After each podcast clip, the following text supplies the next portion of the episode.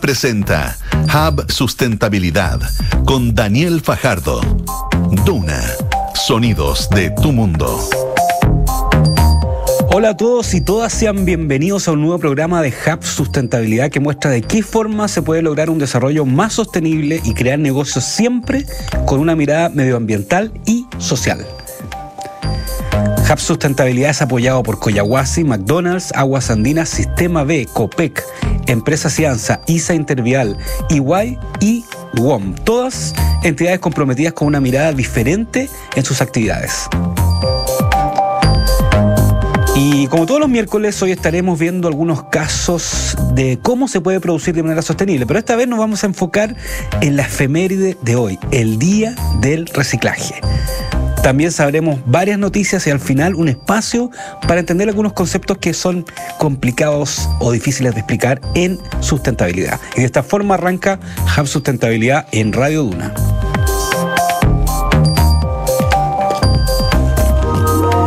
Y como dijimos al inicio, este 17 de mayo se conmemora el Día del Reciclaje, fecha que busca crear conciencia sobre la importancia de potenciar este hábito en la población considerando la crisis medioambiental que vive el planeta. En este marco, la empresa dedicada a proyectos de economía circular Triciclos hizo un análisis sobre el funcionamiento de sus puntos limpios, la red privada más grande del país con 34 estaciones de reciclaje y presencia territorial desde Arica a Chiloé. Por ejemplo, entre los resultados hay una buena noticia. El 2022 el reciclaje en estos lugares aumentó un tercio con respecto al 2021. Pero para hablar más sobre el estudio y otros aspectos del reciclaje en Puntos Limpios estamos con Rodolfo Poblete, gerente general de Triciclos. Hola Rodolfo, ¿cómo estás? Hola Daniel, un gusto, ¿cómo estás? Muy bien, gracias por acompañarnos en Hub Sustentabilidad en este día tan especial, el Día del Reciclaje. Día del Reciclaje y además del cumpleaños de Triciclos. Hoy día cumplimos 14 años trabajando ya en todo el reciclaje y la economía circular. 14 años, bueno, feliz cumpleaños. ¿eh? Muchas gracias. A ver, primero cuéntanos, eh, para algunos auditores que a lo mejor no saben, eh, ¿qué es Triciclos? ¿Qué hace Triciclos? Triciclos es una empresa, la primera empresa B, certificada fuera de Estados Unidos y Canadá, eh, que nace en Chile el año 2009 con la intención de modificar eh, los errores de diseño, los errores vinculados a, problemáticas con respecto a los envases y embalajes. Eh, tenemos ahí la, oportunidad también de implementar el modelo de puntos limpios que ya reconocemos como parte del, mobiliario urbano, social y ambiental que tenemos en el país. Lo, lo instalamos las primeras estaciones en el año 2010 y de ahí en adelante hemos venido trabajando en Chile y en otros países del continente para poder implementar modelos de servicio circulares, eh, pero de, de la mano y aplicado a, la, a, la, a las comunidades no modelos etéreos, sino que modelos muy muy tangibles y, por ejemplo, nuestro Internet de puntos limpios es un, un ejemplo dentro de lo que hemos logrado consolidar en nuestra gestión. Oye, Rodolfo, ¿y de qué forma tú crees que han, cambiado un poco la cultura o la educación en, ciertos lugares de Chile, la instalación de estos puntos limpios? Porque la verdad eh, son puntos importantes, la gente ya los conoce, a veces yo he visto cómo se prepara el fin de semana para salir a dejarlo, en auto, en bicicleta, como sea. ¿Cómo ha cambiado un poco el, paisaje y, ayudado a la cultura del reciclaje en Chile? Yo creo que primero, Daniel, es, eh, el enfoque en la cultura o en el cambio cultural del usuario. Eh, en los puntos limpios eh, de triciclo siempre hay un operador que está disponible en el horario de que, está abierto el punto limpio para poder explicarte, apoyarte, corregirte, que yo creo que eso es súper importante, cómo logramos que, que ese, ese aprendizaje de algo que no se recicla, tú después lo puedas traducir en un aprendizaje de qué comprar o qué consumir que se pueda reciclar o circularizar al final del proceso. Yo creo que eso ha sido fundamental y ha sido uno de los acentos más grandes que ha tenido Triciclo en el último tiempo. ¿Cómo, cómo te ayudamos a que cuando vayas a consumir elijas de mejor manera? Y eso, además, eh, debido a, los cambios que ha tenido eh, eh, el ciudadano y el ciudadano cuando compra transformado en un consumidor. En los últimos tiempos también lo hemos asociado a digitalización de procesos, a tecnología, a aplicativos móviles que te ayudan a escanear códigos de barra y puedes saber la reciclabilidad de un producto. Por lo tanto, nuestro enfoque, más allá de hacer una buena gestión y una gestión trazada, desde que tomamos material hasta que lo llevamos a una planta de transformación con nuestro punto limpio, estamos pensando además desde el punto limpio hasta el momento que tú consumes. Y ojalá además puede colaborar con las empresas que elaboran productos de consumo masivo para que estén mirando esa capacidad de reciclabilidad o no de los envases que están eligiendo. Perfecto. Estamos hablando con Rodolfo Poblete, gerente general de Triciclos, que justamente esta semana sacó un estudio sobre eh, los puntos limpios, el reciclaje, el comportamiento, algo contábamos al principio que aumentó el 2022 con respecto al 2021. Esto me imagino que significa la cantidad de reciclaje y la cantidad de personas que visitan, ¿o no? No sé si nos puedes contar un poco más de estas conclusiones del estudio. Eh, fundamentalmente el crecimiento por ambos ámbitos. Es, que creció la cantidad de kilos versus el año anterior eh, y además creció la cantidad de visitas. Ahora, también es importante entender que el año 2021 fue un año en el cual estábamos movilizándonos recién post pandemia. Por lo tanto, fue un año que para nosotros fue un año de, de caída de la capacidad de recolección, entendiendo todas las restricciones sanitarias que teníamos. Eh, por lo tanto, el 2022, que fue un año entre, entre comillas, de normalidad de enero a diciembre, se vio un aumento y un aumento además que se ha venido ratificando durante el 2023 de cada vez más personas acercándose a los puntos limpios, cada vez más personas participando regionalmente de los puntos limpios. Probablemente más adelante conversemos de aquellos casos como Concepción y La Sirena también, que destacan como ciudades que están liderando el tema del reciclaje, eh, porque la gente además eh, lo que nos llamó mucho la atención es que mantuvo ese hábito, esa cultura, a pesar de estar encerrados en sus casas, guardaron sus materiales y post pandemia empezaron a salir con la misma disciplina de antes en la, participación de los puntos limpios. Y Rodolfo, ¿por qué sea que en La Serena y en Concepción eh, es mayor el reciclaje que en otras partes? ¿Por alguna razón específica? A nosotros nos suceden, probablemente es un análisis multivariante, pero pero quiero destacar por lo menos un par de cosas que son relevantes. Eh, en, La Serena y Concepción son dos ciudades que tienen a lo menos o, solo un punto limpio de triciclos. Probablemente tienen otras capacidades territoriales, pero solo tienen un punto limpio de triciclos cada ciudad. Por lo tanto, si tú analizas el tamaño que tiene La Serena, incluso que van vecinos de Coquimbo eh, y van vecinos de otras ciudades importantes dejar los materiales en punto limpio, claro, eso genera una concentración de material en la única estación que tenemos y es muy similar al caso que nosotros vivimos en Concepción. En Concepción además eh, hay un crecimiento demográfico importante en los últimos años y nuestro punto limpio también pasó a ser un pilar fundamental de la economía circular en esa ciudad. Ya, y ahora, eh, ¿qué otras cosas trae el estudio? Por ejemplo, ¿quién reciclas más? ¿Las mujeres, los hombres, los niños, eh, los jóvenes, los más adultos, los más viejos? El, rango, o sea, el, de, partida en, el género, eh, nuestro análisis a través del aplicativo que te comentaba, que la app RE permite determinar quién es la persona que está yendo al punto limpio, cuántas veces va, qué materiales escanea. Por lo tanto, nosotros podemos dimensionar ahí una participación mayor de parte de las mujeres y también en el rango etario sobre los 35 años hasta los 50 aproximadamente. probablemente eh, eso significa que tú ya tienes un rol, por ejemplo, eh, parental, tú ya tienes una familia, además que tienes que hacerte cargo de la educación ambiental, por lo tanto el punto limpio además genera ese espacio donde tú puedes permitir esa reflexión lógica para, para niños, por ejemplo. Nosotros recibimos un montón de visitas de colegio donde los niños pueden llevar su material y entender muy bien la segregación, el por qué la segregación en los plásticos, que uno dice plástico y es un universo de materiales, pero cada uno tiene su cadena lógica de cierre de ciclo en el país. Eh, por lo tanto, además, yo, yo lo veo en mi, en mi en mi situación personal, yo veo que es eh, en el punto limpio mis hijas han aprendido a segregar sus materiales, no así cuando tú tienes un, retiro eh, en tu casa, que probablemente mezclas todo y se lo llevan, ¿no? Es difícil aprender en esas condiciones. Claro.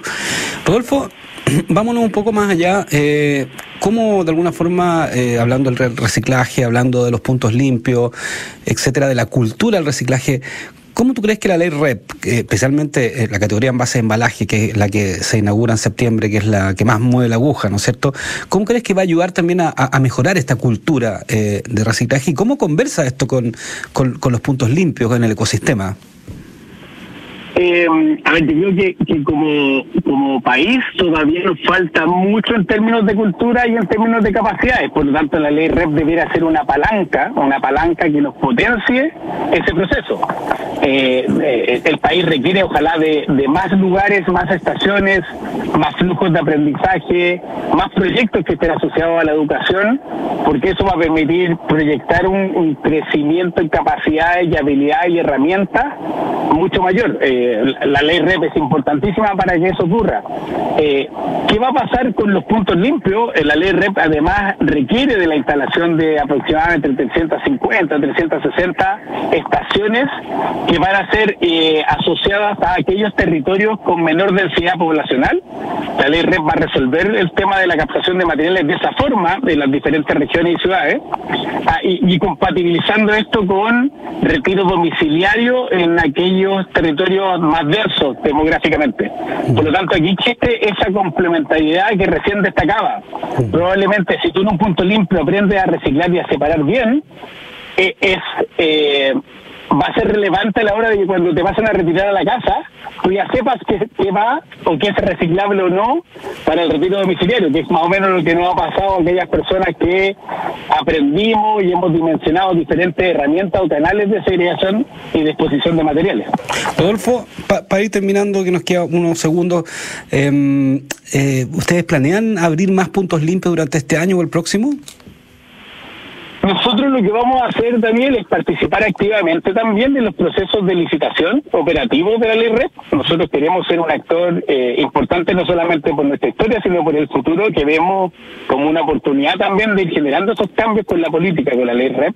Eh, y eso y eso nos permite participar de estas instalaciones para nuevas estaciones en diferentes ciudades del país. Así que sí esperamos y sí queremos abrir más y mejores estaciones. Bueno, ya saben ya todos los vecinos, los ciudadanos que a lo mejor están esperando puntos limpios nuevos de triciclo, atentos. A ¿ah? Rodolfo Poblete, gerente general de Triciclos, que además cumple 14 años de vida hoy día. Triciclo, por supuesto, no Rodolfo. ¿ah? Gracias, Rodolfo. Muchas gracias, Un abrazo. Un abrazo.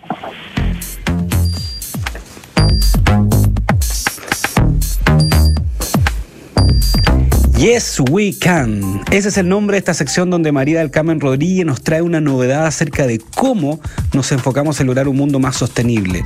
Podemos lograrlo. Hoy nos contará acerca de una iniciativa interesantísima que tiene que ver con la equidad de género y el emprendimiento.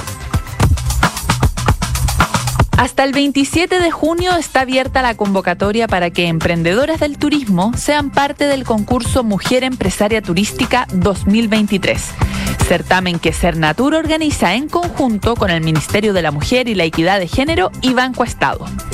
Este año el foco del concurso estará centrado justamente en aquellos emprendimientos liderados por mujeres que consideren la inclusión y la sustentabilidad en la forma en que desarrollan sus negocios y sus productos turísticos. Cabe recordar que el empleo femenino en turismo ha tenido un repunte luego de superada la fase más fuerte de la pandemia.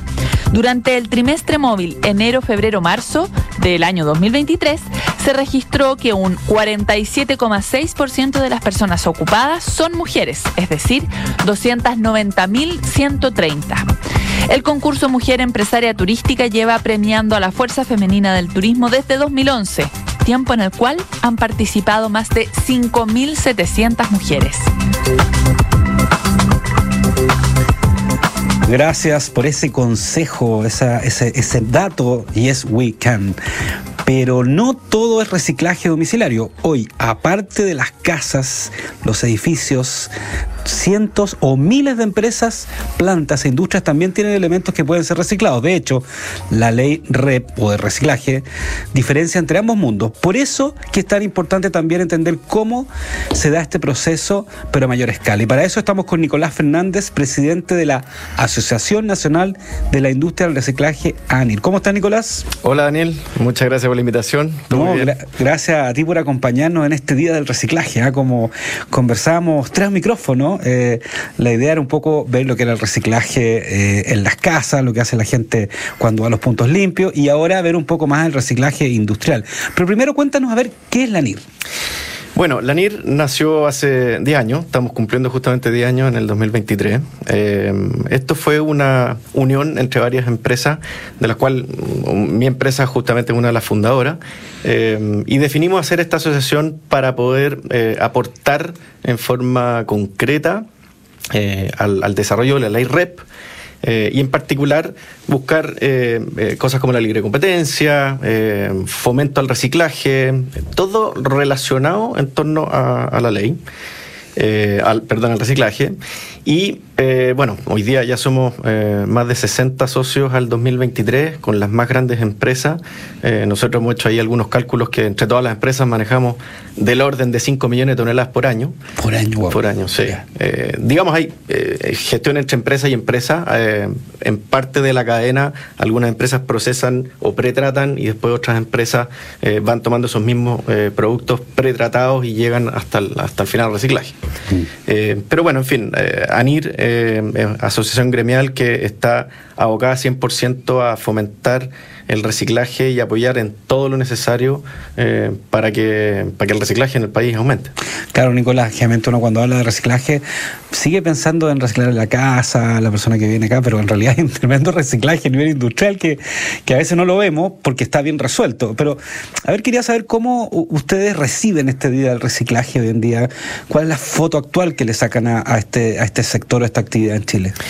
Mira, yo creo que siempre eh, recordar el reciclaje va a ser positivo. Eh, yo creo que, bueno, eh, este día lo creó la UNESCO hace muchos años atrás con ese objetivo, con el objetivo de visibilizar más el reciclaje, de fomentar, de, en el fondo, implementar mayores, digamos, cultura en, en, términos de reciclaje, la gente para hacer crecer todo esto.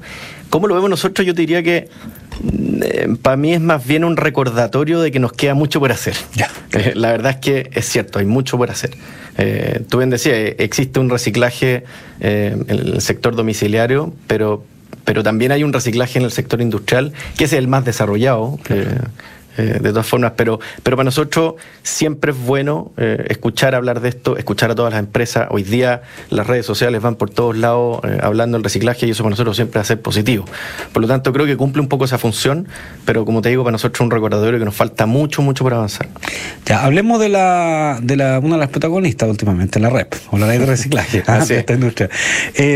¿Cómo está cambiando las lógicas, digamos, a nivel industrial también? ¿Las va a cambiar o ya están incorporadas ciertas lógicas, porque además recordemos que se llama responsabilidad extendida del productor, o sea, los productores o importadores de productos, que ahí los importadores hay un tema, eh, se tienen que hacer cargo de un porcentaje de, y revalorizarlo. ¿ah? ¿Cómo, ¿Cómo ves que la red va a cambiar ciertas lógicas? Bueno, la red es una herramienta, yo diría, fundamental. Eh, en otros países se conoce como EPR por su, por sus siglas. Eh, hay distintas aplicaciones en todas partes del mundo, hay distintos resultados, eh, distintas configuraciones que, por cierto, nosotros tenemos que ir a buscar, seguir, digamos, eh, aprender de esos errores para poder implementarla acá. Y diría que ya cuando se empezó a conversar de la, de la ley REP años atrás, y para lo cual nosotros también nos formamos como ANIR, ya se empezó a dar un giro en tanto a, primero la producción de las empresas. Eh, nosotros venimos desde muchos años atrás de extraer, producir, consumir, votar y ya pasamos hace mucho tiempo a esta nueva lógica de la economía circular, de empezar a reinsertar estos productos eh, que nosotros mismos consumimos al mismo ciclo. Entonces, diría que acá en Chile la ley REP efectivamente ya está, ya generó un cambio en, muchas empresas. Falta mucho, o sea, eh, todavía tú te encontrás con empresas que no tienen idea cuáles son sus responsabilidades, justamente esta responsabilidad extendida al productor, eh, pero, pero sí ya nosotros podemos ver que las empresas productivas están empezando a tomar distintos procesos productivos que permitan posteriormente esos envases y embalajes, que es lo que, por ejemplo, ahora eh, viene en septiembre, poder reintroducirlos en, la cadena. Eh, y desde el punto de vista eh, ciudadano, yo diría que ahí es donde, donde más falta. por ahí escuchaba a Rodolfo un poco antes hablar de, de, la educación. Nosotros creemos fuertemente que esa es una clave importantísima, que la gente sepa qué es lo que hay que hacer con estos envases que posteriormente pueden ser reciclados o productos prioritarios, digamos, que, que, la ley REP tiene en consideración. Falta mucho en ese sentido finalmente quienes van a alimentar eh, todo el sistema eh, somos los mismos consumidores. Si los mismos consumidores no tomamos eh, un, cambio de conducta en esto, definitivamente no, no todo, todo lo que podemos hacer después no, no, va a tener resultado. Oye, Nicolás, y imagino que la ley REP también abre más oportunidades de negocio para, para reciclar, o sea, para crear, no sé, la otra vez veía a alguien que, que, estaba abriendo una planta de algo tomando en cuenta que venía la REP y que las empresas tenían que revalorizar cierto porcentaje de sus productos. Esto va a abrir también más empresas, más emprendedores eh, que, que, empiecen a buscar soluciones de reciclaje que no están acá hoy en día muchas ¿ah? en Chile. Absolutamente. O sea, yo lo considero como, como, una oportunidad tremenda. Nosotros mismos, como empresa, la empresa a la cual yo, yo, yo dirijo, soy. Eh, nosotros estamos relacionados con el mundo del reciclaje de, aluminio, particularmente las latas de bebida. Ya. Nosotros partimos en 2 por 2 metros cuadrados hace muchos años atrás y yo sigo viendo hoy día, y con todo el impulso del reciclaje, que siguen habiendo empresas y emprendimientos en esto. Es, es un nicho, yo creo que hay muchas oportunidades en el mundo industrial, tanto eh, como en el mundo domiciliario. Y sobre todo estos últimos años, referente a la pregunta anterior, la ley REP ha despertado mucho más el foco a, eh, al sector domiciliario, que es donde realmente hace falta ir a buscar estos eh, residuos que se están yendo hoy día directamente a la basura. Oye, ¿qué industria o qué sectores económicos eh, están más al debe con respecto a reciclaje industrial? ¿Y cuáles son los que los que están punteando? Ah? Mira, yo, yo ahí haría una pequeña distinción. Yo creo que es re importante entender que normalmente las industrias que generan eh, residuos, vamos al sector industrial, que generan residuos, descartes de producción, que tienen un valor intrínseco, por ejemplo el aluminio, por ejemplo algunos tipos de plástico, por lo general ya llevan muchos años reciclando, porque no es un residuo que, que, la empresa va a desechar simplemente. Por lo tanto, eh, en, muchos sectores eh, industriales ya está aplicándose la ley, o sea, el reciclaje, quise decir, hace muchos años, en forma digamos, poco visible, pero, pero ya se aplica. Y, a medida que tú vas bajando el valor intrínseco de los mismos residuos, esto ya empieza a transformarse más en servicio. Empiezan a haber empresas que le prestan servicio a las industrias que generan descartes que no tienen mucho valor. Y es ahí eh, donde tú ya te empiezas a encontrar con empresas que tienen descarte incluso con valor negativo. Con, eh, tienen que eh, pagar para poder disponer o poder tratar esto. y ahí tenéis, por ejemplo, al principio a ver, toda la industria, vámonos a los que le falta, digamos. La, a la industria de la construcción yo creo que eh, tiene mucho por eh, eh, avanzar. yo creo que están, están bastante atrás.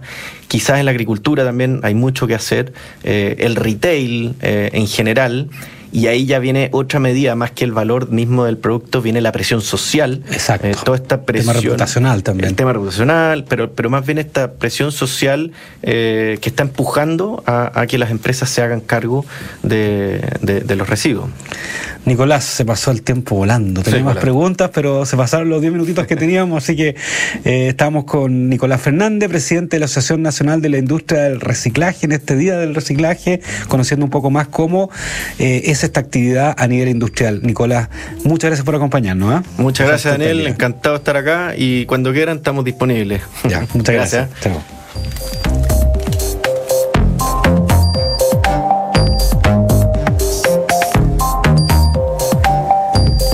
Y de la entrevista con Nicolás Fernández pasamos a esta sección que se llama Diccionario Sustentable. Esos términos complicados que no todo el mundo conoce con respecto a la sustentabilidad. Y hoy vamos a hablar de uno que muchas veces se escucha, especialmente en ciertos lugares del retail, el comercio justo. ¿Qué es el comercio justo? El comercio justo Fight Trade es un término que cada vez más crece en la forma en que las grandes empresas se relacionan con sus proveedores, bajo una mirada sostenible. Según la ONU, es un modelo comercial que pone al centro los seres humanos y la sostenibilidad social, económica y ambiental de las sociedades, dignificando el trabajo, respetando el medio ambiente y fomentando una gestión responsable y sostenible de los recursos naturales. Ahora, en la práctica, muchas compañías en Chile y el mundo están comenzando a aplicar metodologías de comercio justo, tanto en sus proveedores como a la hora de comercializar productos de pequeños productores o artesanos, como por ejemplo en el mundo del retail. Y de esta forma finalizamos otro capítulo de Hub Sustentabilidad para mostrar cómo el mundo de los negocios tiene una nueva mirada con respecto al desarrollo. Recuerden que nos pueden escuchar todos los miércoles a las 21 horas y luego el programa se repite los domingos a las 10 de la mañana. Feliz día del reciclaje. Hasta el próximo miércoles.